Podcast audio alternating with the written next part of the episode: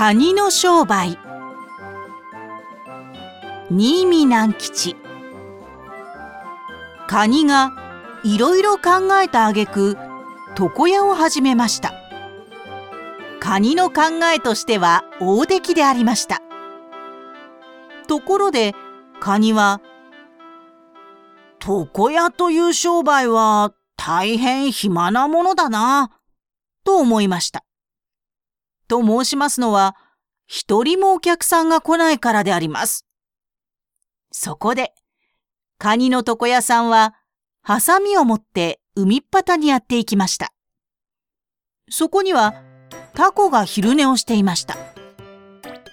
もしもし、タコさんとカニは呼びかけました。タコは目を覚まして、なんだ？と言いました。床屋ですが、ご用はありませんか？よくごらんよ。私の頭に毛があるかどうか。カニはタコの頭をよく見ました。なるほど。毛は一筋もなくつるんこでありましたいくらカニが上手な床屋でも毛のない頭を刈ることはできませんカニはそこで山へやっていきました。山にはタヌキが昼寝をしていました。もしもしタヌキさん。タヌキは目を覚ましてなんだ？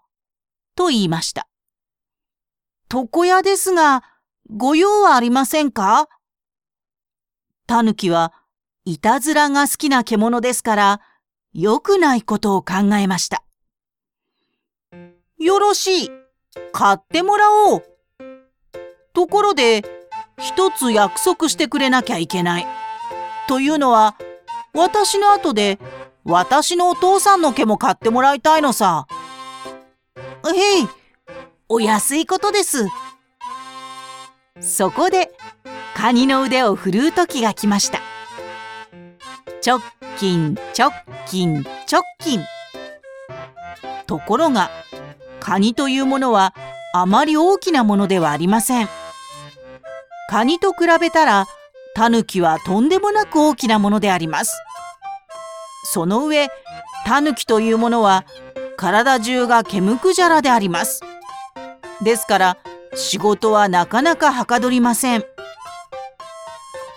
カニは口から泡を吹いて一生懸命ハサミを使いました。そして3日かかってやっとのこと仕事は終わりました。じゃあ約束だから私のお父さんの毛も買ってくれたまえ。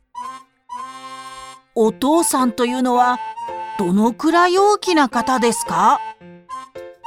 あの山くらいあるかねカニは面食らいました。そんなに大きくては、とても自分一人では間に合わぬと思いました。そこで、カニは自分の子供たちを皆床屋にしました。子供ばかりか、孫も彦も、生まれてくるカニは皆床屋にしました。